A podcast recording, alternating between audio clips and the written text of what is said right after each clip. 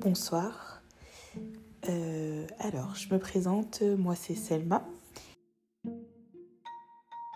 Euh, on se retrouve aujourd'hui pour le premier épisode du podcast euh, qui n'a pas encore de nom, parce que j'y réfléchis toujours.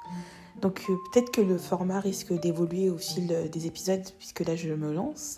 Donc qui dit début dit beaucoup de gènes, de tests et d'essais.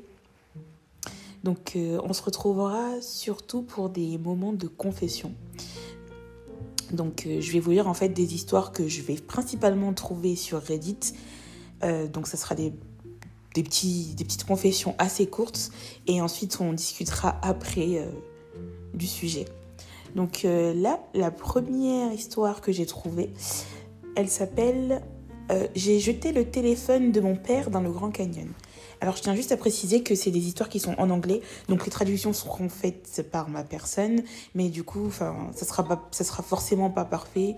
Je suis pas non plus, euh, j'ai pas un niveau exceptionnel en anglais, donc voilà, si jamais il y a des fautes ou des erreurs dans la traduction, euh, je m'en excuse d'avance, mais voilà, je vais traduire moi-même pour que ce soit le plus naturel possible et le plus spontané quand je vais lire, mais voilà, je, juste, je préviens que. Voilà. Alors, quand j'avais 10 ou 11 ans, avec ma famille, euh, on a fait un grand voyage dans l'Arizona. Euh, bien évidemment, pendant ce voyage, on a fait un arrêt au Grand Canyon. Et on y a campé pendant quelques jours. Euh, on avait éventuellement prévu de faire de la randonnée sur le, Wavaipai, sur le point Wavaipai pour faire une photo de famille.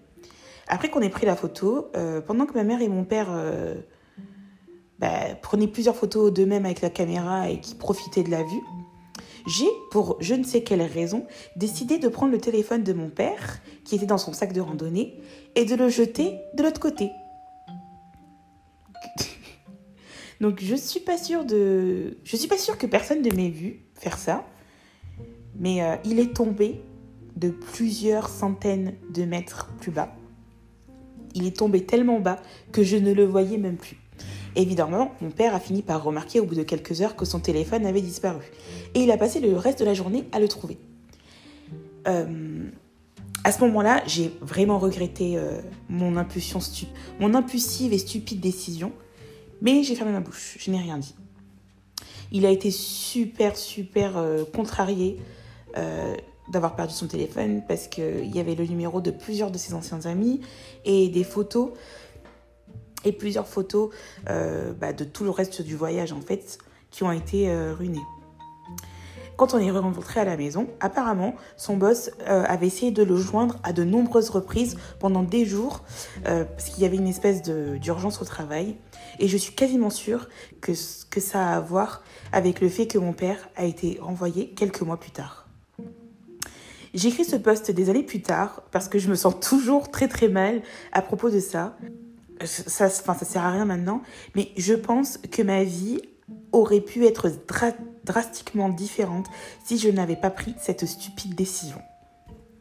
Alors là, clairement, euh, je m'attendais pas à cette chute, mais en même temps, je pense que ça nous est tous arrivé euh, de prendre des décisions mais complètement débiles et genre même en le faisant, on sait que c'est bête.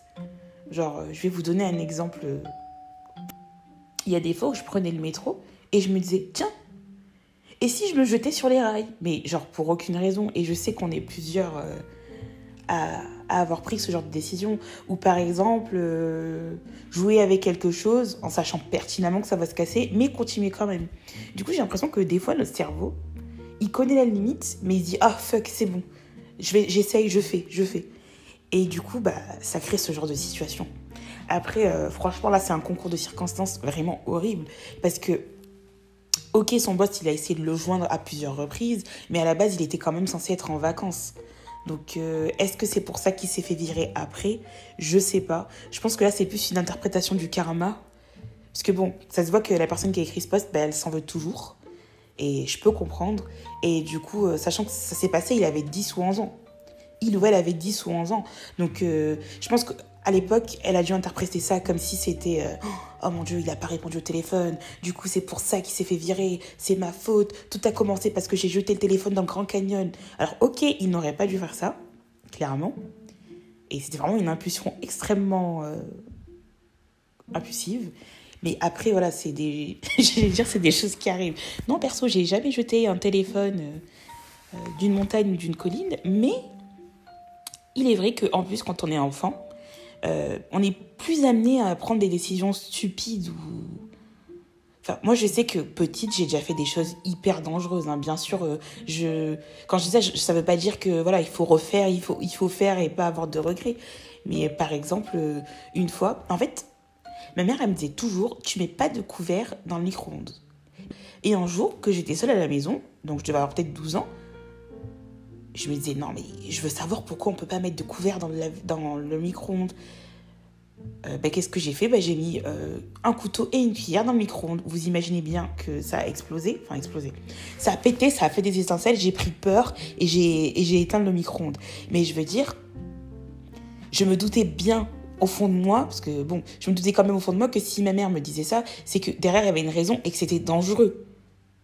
C'était dangereux. Mais non, enfin, j'avais envie d'essayer et de voir ce que ça ferait. Donc je pense que des fois, ouais, on sait les conséquences que ça pourrait avoir, mais on a quand même envie de le faire. Mais il n'empêche que derrière, il y a des regrets.